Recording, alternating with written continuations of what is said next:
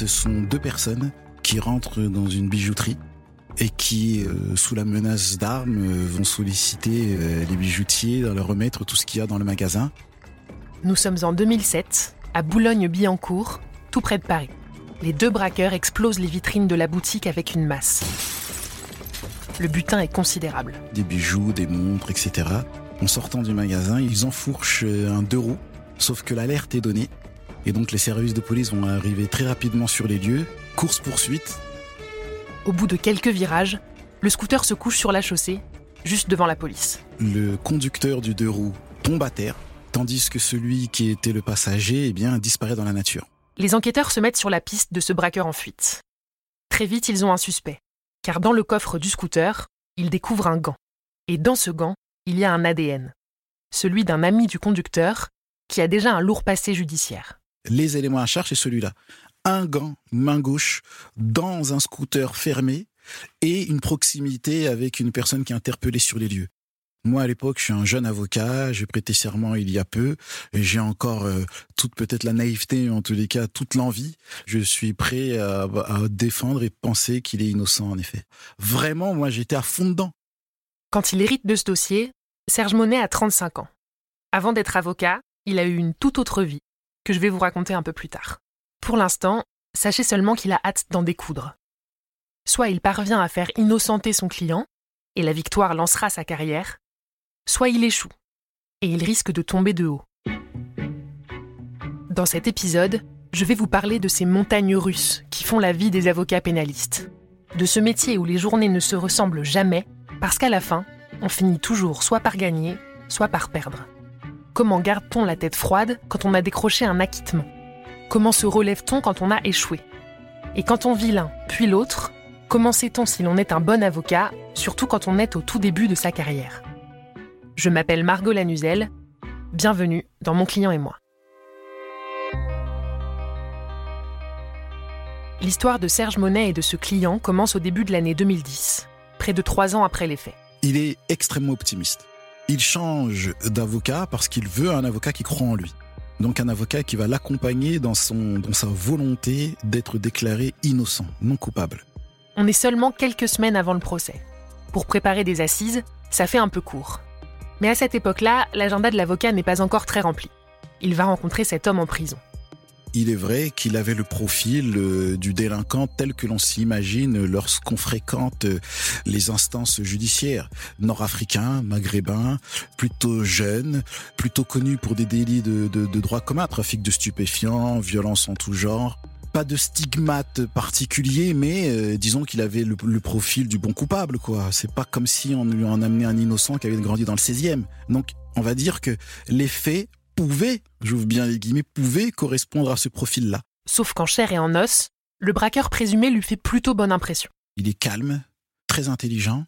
Je dirais que c'est quelqu'un de crédible dans le propos. Pour ce qui est du fameux gant, il a une explication. Au moment du braquage, il finissait de purger une peine pour d'autres faits et devait rentrer en prison tous les soirs. Et il m'explique que son ami, celui qui est interpellé sur le- les faits, est celui qui le dépose tous les soirs à la semi-liberté. Et c'est dans ce cadre-là, eh bien, qu'il avait enfourché la veille ce scooter et qu'il avait oublié l'un des gants dans le, dans le top case, tout simplement. Il n'y a pas, à mon sens, les autres éléments euh, graves qu'on l'on peut trouver dans des dossiers euh, criminels, par exemple des dénonciations anonymes, euh, je sais pas, une vidéo qui le montre sur les lieux, euh, un bornage. Vous savez, c'est des choses qui sont indiscutables. Moi, en tous les cas, on m'avait appris que s'il y avait doute, ça devait profiter à l'accusé. Et il me semblait qu'à minima, il y avait le doute dans ce dossier-là. Un doute donc. Et un client qui crie à l'injustice. L'avocat se dit que ce dossier, On vous le présente presque sur un plateau, la manière dont il faut le plaider. et puis défendre ceux qui ont le profil du bon coupable, comme il dit, c'est précisément ce pourquoi Serge Monet a choisi ce métier. Je vous ai dit qu'avant de revêtir la robe, l'avocat avait eu une autre vie. Une toute autre vie. J'étais dans un groupe de rap qui s'appelle Mafia Tressé, qui avait bien fonctionné à mon époque. Et donc pendant dix ans, j'ai vécu un peu de cette vie euh, d'artiste. Concerts, scènes, clips, euh, donc euh, une vraie vie extraordinaire avec des souvenirs fabuleux. En 1999, le groupe a même été disque d'or. Puis il s'est séparé et Serge Monet est revenu à ses premières amours. En réalité, moi, je voulais faire du droit avant de faire du rap. Euh, moi, mon rêve, ça a toujours été d'être avocat. En fait, lorsqu'on est de banlieue, noir, euh, issu de l'immigration, avec pas beaucoup de moyens, il est vrai que fréquemment on rencontre ce racisme ordinaire, cette espèce de marginalisation dans les yeux de celui que vous rencontrez. Et moi, quand j'étais jeune, ça a éveillé chez moi cette envie, euh, eh bien, euh, de combattre ce que je considérais comme une injustice. Il a repris ses études à 30 ans et est devenu avocat 4 ans plus tard. C'est là que l'homme accusé d'avoir participé au braquage l'a contacté j'avais l'impression de ne pas avoir fait tout ça pour rien. Rencontrer ce client-là au tout début de ma carrière, aux assises, pour aller dire qu'il est innocent, c'était pour moi, oui, comme une apogée, comme un aboutissement d'un destin presque. Serge Monet est enthousiaste et se sent armé pour affronter ce dossier. Certes, il est novice dans le métier, mais pas dans la vie. Je suis pas le petit jeune qui va se faire manipuler par son client, quoi. J'avais du vécu, je viens de banlieue, je maîtrise ces codes, entre guillemets. Donc j'y vais sans crainte car je pense que ça ne peut pas déborder. Erreur. Vous l'avez compris, le procès ne va pas tout à fait se dérouler comme prévu. Alors nous voilà euh, devant la cour d'assises des Hauts-de-Seine, à Nanterre. Très grande salle. Serge Monet y est déjà entré comme stagiaire.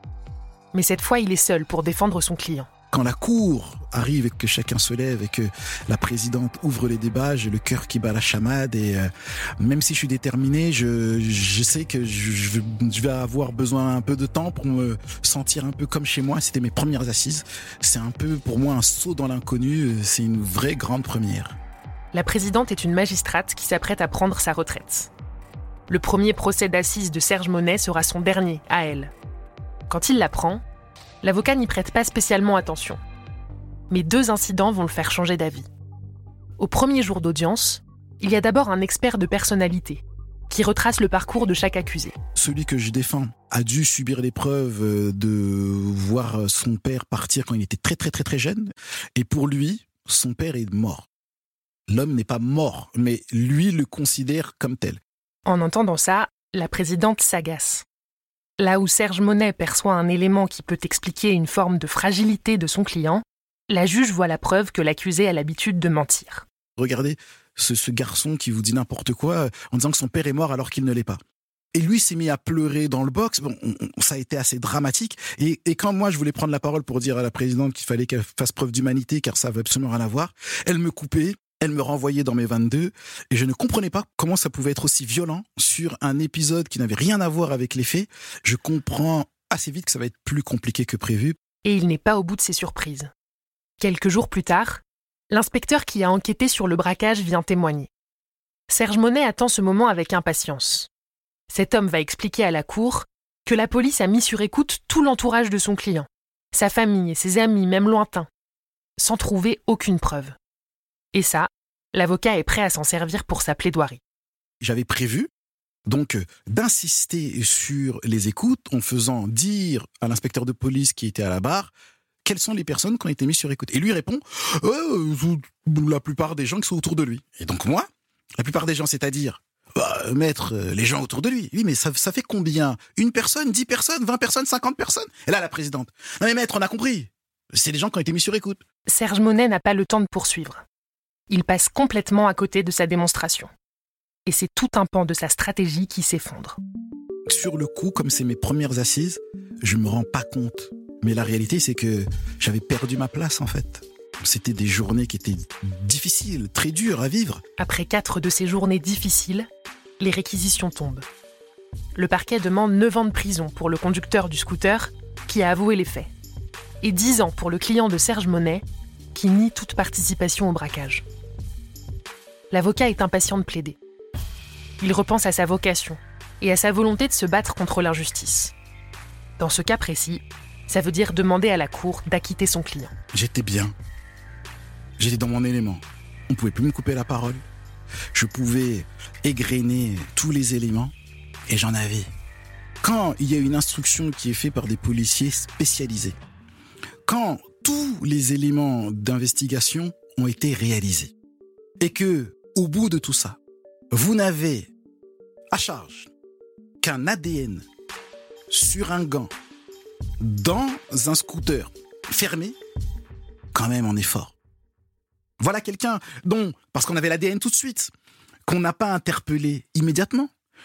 On a fait une enquête à peu près un an avant d'aller le chercher, parce que pendant tout ce temps, on était sur lui, toujours sur lui. Et donc, ça n'aboutit à rien. On n'a pas retrouvé le, le butin alors qu'il a été suivi, qu'on a passé au crible tous ses comptes bancaires, on l'a suivi quand il faisait le moindre achat. J'ai un boulevard pour venir dire que, à minima, il y a un doute sur cet homme-là. La cour se retire pour délibérer. Et là, alors que tout le monde attend le verdict, il se passe quelque chose que Serge Monet n'a pas vu venir. L'avocat général, c'était mes premières assises, il le savait, est venu spontanément me voir et m'a dit cette phrase. Félicitations, maître, pour votre premier acquittement. L'avocat général lui-même, c'est-à-dire la partie poursuivante, celui qui a fait des réquisitions pour convaincre les jurés de la culpabilité de mon client, il n'est pas obligé. Il n'est pas obligé. Il peut me dire plein de choses. C'est un homme de lettres, un homme de mots. Il choisit de venir me voir et me dire Félicitations, maître, pour votre premier acquittement. C'est sa manière à lui de dire que lui-même, il, il a compris que j'avais attrapé euh, ce qu'il fallait et que j'allais sans doute avoir mon acquittement. Mais vous l'avez entendu, il dit sans doute. Avant d'entendre la suite, je vous demande un peu de patience. Le temps de vous raconter l'histoire d'une autre avocate qui va vivre à son tour le tout premier procès d'assises de sa jeune carrière. C'est aussi un dossier de braquage. Sauf que contrairement à Serge Monet, sur le papier, il est perdu d'avance. Ça a été un poids énorme que j'ai très mal géré. Son client risque la perpétuité et elle se dit d'emblée qu'elle n'a aucune chance de le sauver. Sa famille me contacte par des connaissances interposées. On est autour du 20 décembre et moi, il faut savoir que à ce moment-là, j'ai prêté serment euh, deux mois avant. L'avocate qui vous parle s'appelle Safia Akori. Nous sommes en 2013. Elle a 30 ans et jusque-là, elle a surtout travaillé comme juriste pour des ONG de défense des droits de l'homme. C'est mon premier client euh, criminel euh, solo. C'est un jeune homme, en récidive, accusé d'avoir attaqué une bijouterie à Pithiviers, une petite ville du Loiret. Elle découvre le scénario du braquage. Ils ont des armes qu'ils n'utilisent pas. Aucune violence n'est commise à l'encontre des personnes dans la bijouterie, mais euh, un gros butin est volé effectivement. L'un des braqueurs a été identifié par son ADN. Et grâce à ces échanges téléphoniques, la police a facilement remonté la piste des deux autres. Les trois suspects sont originaires de banlieues parisiennes. Ils correspondent parfaitement à la description des témoins et on les reconnaît sur les images de vidéosurveillance. Trois hommes contre qui les policiers ont donc des preuves formelles. Et parmi eux, le jeune client de Safia Akori. Il renvoie le sentiment de quelqu'un qui se dit que, euh, de toute façon, euh, ça va pas durer longtemps, que de toute façon c'est pas grand chose et que de toute façon il va réussir à s'en sortir euh, plutôt bien. Donc euh, j'essaie tant bien que mal de lui faire comprendre qu'il est quand même dans un dossier en réalité où la peine encourue est, est énorme parce que récidive avec on est sur de la perpète, ce qui n'est inenvisageable pour un enfant de cette, enfin pour quelqu'un d'aussi jeune. Mais l'avocate se heurte à un mur. Son client dit qu'il n'a rien à voir avec cette histoire, malgré les preuves. Oui, évidemment, ça me fait un peu peur parce que euh, je me dis que euh, on va prendre un carton, quoi. Pour un premier procès d'assises en solo, ça fait beaucoup de pression. Et a priori, peu de marge de manœuvre sur le dossier. Mais à y regarder de plus près, une question taraude très vite Safia Akori. Pourquoi est-ce que ces trois-là vont à Pithiviers, euh, dans cette petite ville de province, pour braquer une petite bijouterie familiale? En épluchant le dossier, elle trouve une piste troublante. Le braquage a lieu en juillet et dès le mois d'août, une jeune fille de la région, au nom euh, franco-français, euh, au visage euh, un peu d'ange, est interpellée dans la rue avec des bijoux du braquage qui sont identifiés comme tels et qui sont tracés comme tels. Les policiers ont trouvé des échanges téléphoniques entre elle et l'un des braqueurs présumés, qui semble être son petit ami. Pourtant, elle n'a jamais été entendue par la justice je fais une demande d'acte très vite en disant attendez, attendez, non, non, non, non, non, on, on clôture pas le dossier dans cet état-là. Moi, cette jeune fille, pour moi, elle participe de l'histoire de ce braquage. Je veux que vous l'interrogiez. Et la juge refuse. Mais l'avocate a beau être novice, elle insiste. Elle fait appel devant la chambre de l'instruction et plaide ses doutes devant une autre magistrate. Elle a ce courage incroyable, je l'ai jamais revécu depuis, de voir ce que je vois et de me dire là, il y a quelque chose de pas normal, donc je vais dessaisir la juge d'instruction. Et non, elle ne clôturera pas le dossier en l'état. Après cette audience, Safia Akori sait qu'elle a gagné la première manche. Son pressentiment était le bon. Il y avait une espèce de tableau qui a voulu être dépeint par un juge d'instruction qui est euh, ces trois jeunes issus de l'immigration euh, venus de la région parisienne, euh, cette bande de criminels qui vient terroriser la région de Pithiviers et oublier qu'en réalité s'ils viennent à Pithiviers c'est parce que c'est quelqu'un de Pithiviers qui vient leur dire on a une bijouterie ici, si on veut se faire de la thune, on va braquer la petite bijouterie familiale. La jeune fille comparaîtra aux assises avec les trois braqueurs présumés. C'est évidemment une victoire, oui. Dans les mois qui suivent, Safia Akori noue une relation de confiance avec son client. Elle multiplie les allers-retours dans le Loiret. J'ai besoin de savoir s'il n'y a pas des nouveaux éléments qui vont arriver, typiquement cette arme qu'on n'a jamais retrouvée. Alors, il va falloir être franc avec moi. Est-ce que c'est vous qui l'avez cachée? Est-ce que c'est votre pote qui l'a cachée? Ou est-ce que vous l'avez cachée? Parce que si, à un moment, ça nous tombe sur le coin de la tête, je veux juste avoir pu anticiper les choses. Et la vérité finit par éclater. L'homme reconnaît sa participation au braquage, d'abord auprès d'elle, puis dans une lettre à la juge d'instruction. Juste euh, les grandes lignes, oui, euh, j'étais bien là-bas. Quelqu'un m'a demandé de venir euh, pour l'aider, il dira jamais qui. On a pris les bijoux, c'est surtout moi qui ai pris les bijoux. Est-ce que ces aveux suffiront à éviter le carton que Safia Akori craignait après leur première rencontre? L'avocate se pose la question. Et on la lui pose aussi, très régulièrement. On, c'est notamment la mère de son client un personnage qui prend de plus en plus de place dans sa vie. Moi, au début, je me dis, euh, c'est le choc d'avoir l'enfant en détention. C'est normal qu'elle m'appelle trois fois par jour, tous les jours, parfois le week-end. Mais quand l'avocate arrête de répondre au téléphone, cette femme débarque en bas de son cabinet. On en arrive à des propos où elle me dit mais vous êtes comme ma fille, il euh, y a qu'à vous que je peux dire ces choses-là. Je mets tous mes espoirs en vous. Vous avez la vie de mon fils entre les mains. Après trois ans d'instruction, le client de Safia Akori s'invite dans ses cauchemars.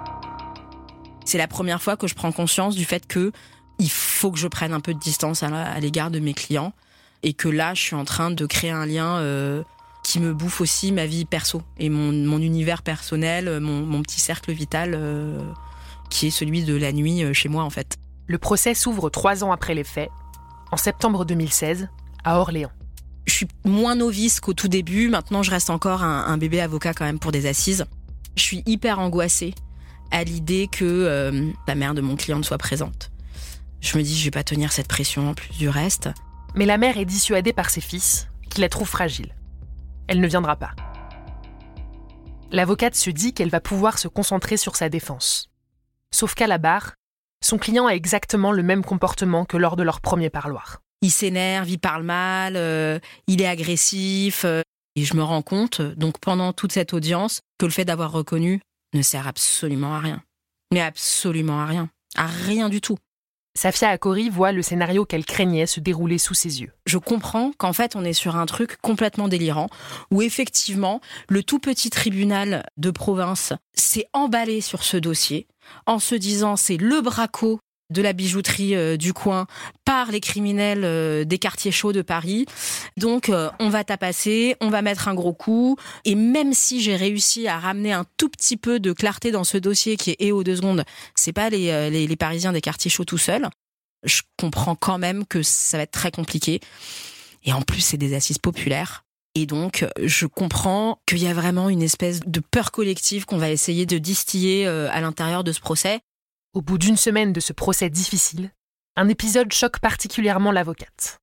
Le jour des réquisitions, c'est l'anniversaire de son client.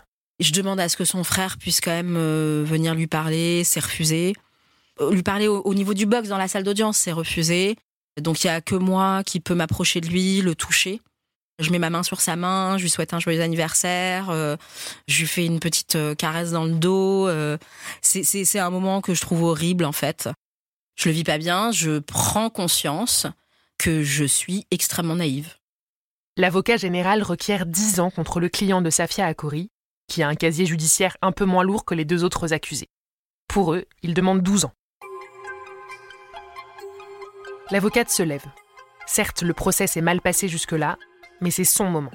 C'est quand même ma première plaidoirie en cour d'assises en défense pour un dossier euh, qui est le mien du début à la fin, quoi. J'y crois à ce moment-là. Je me dis que c'est, pas possible de ne pas voir l'humain quoi à travers ce jeune homme. Safia Akori commence à plaider. Mais très vite, elle a l'impression de parler dans le vide. Je me souviens que je, je ressens dans le regard des jurés que je les capte pas. parce que je reprends quand même tous les faits, je reprends toute l'instruction, je re-raconte ça, euh, mais ça les touche pas. Je re-raconte la lecture biaisée du dossier qui a essayé de leur être vendu, mais ça, je les touche pas quoi. Ils s'en foutent.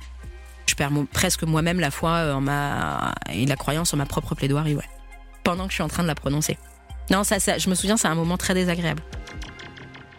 Plus que jamais, l'avocate se demande ce qu'elle fait là, à se battre pour un dossier perdu d'avance et un client qui ne l'aide pas. La cour se retire pour délibérer.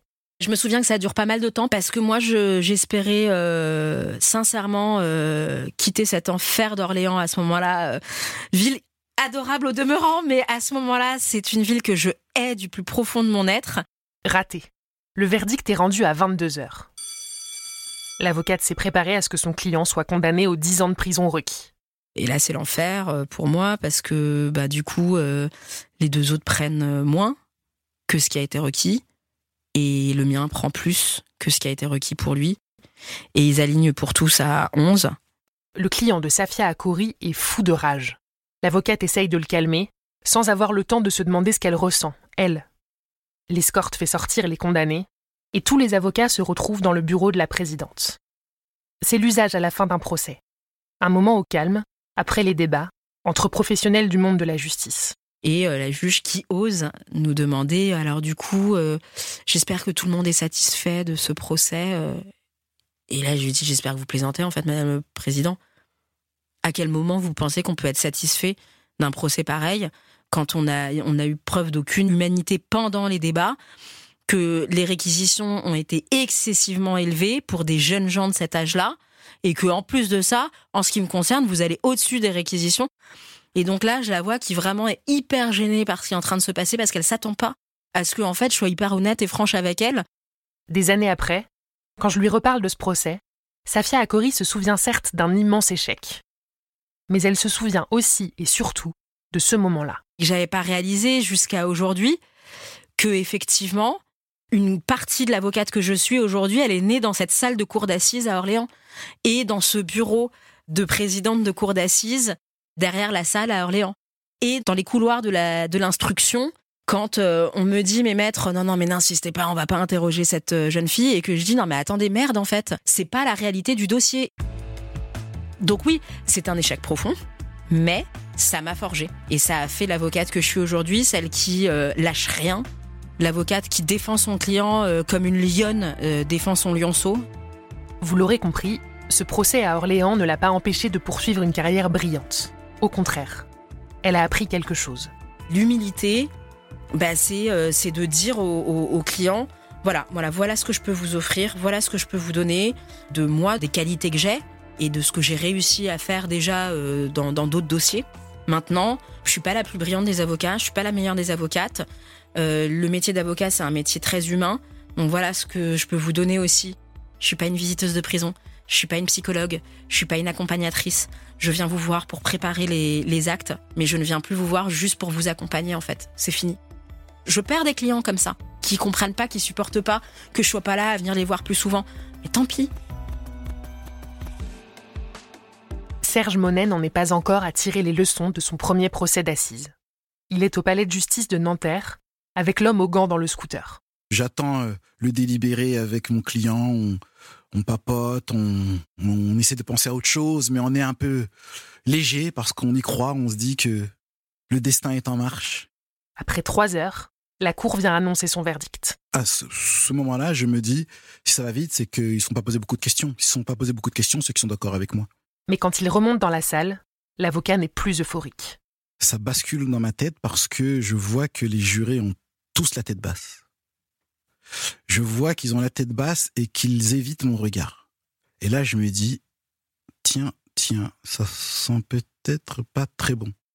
La présidente s'assoit très rapidement avec une voix monocorde, il n'y a pas de suspense. Alors, monsieur X, mon client, la cour euh, à l'unanimité euh, à la question a répondu oui, puisqu'il est donc dire coupable. La peine prononcée est bien loin de l'acquittement auquel Serge Monet croyait dur comme fer.